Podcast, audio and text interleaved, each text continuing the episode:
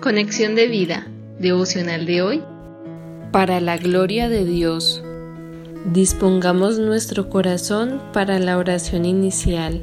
Padre, por tu gracia y tu misericordia que se renueva cada mañana, en este día te pido que ilumines mi entendimiento y me permitas comprender si lo que estoy haciendo en el lugar donde me encuentro es lo que tú quieres para mí. Quiero caminar bajo tu dirección para que mis pasos sean tu gloria. Por Jesucristo nuestro Señor. Amén. Ahora leamos la palabra de Dios. Colosenses capítulo 1 versículo 16. Porque en Él fueron creadas todas las cosas, las que hay en los cielos y las que hay en la tierra, visibles e invisibles, sean tronos, sean dominios, sean principados, sean potestades.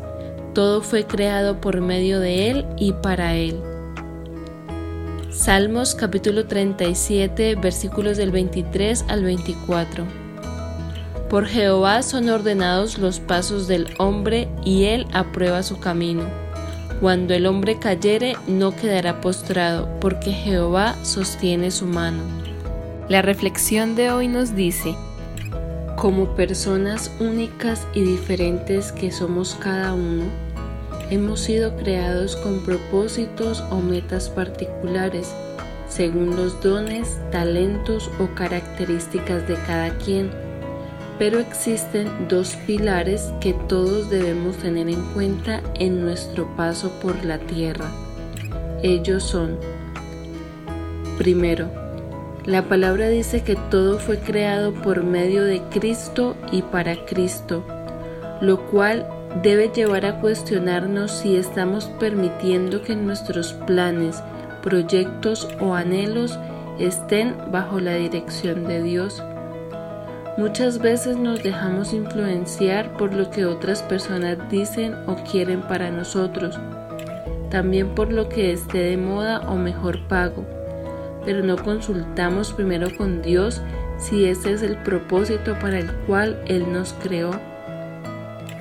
Segundo, todo lo que llevemos a cabo debe ser para dar gloria a Dios. ¿Y esto qué quiere decir? que independientemente de cuál sea nuestra profesión, ocupación o vocación, todo lo que hagamos debe honrar el nombre de nuestro Dios, es decir, que la manera en que nosotros actuemos esté cimentada en lo que Dios dice, alineada a su voluntad, que su verdad, santidad, bondad, justicia, amor y demás virtudes sean las que gobiernen nuestra cotidianidad. Pregúntate en este día, ¿aquello que me estoy proyectando está ordenado y aprobado por Dios? ¿Lo que estoy haciendo o estoy a punto de hacer le está dando la gloria a Dios? Te invito para que por medio de su palabra sigas conociendo que Dios es amor. Descarga nuestras aplicaciones móviles y síguenos en nuestras redes sociales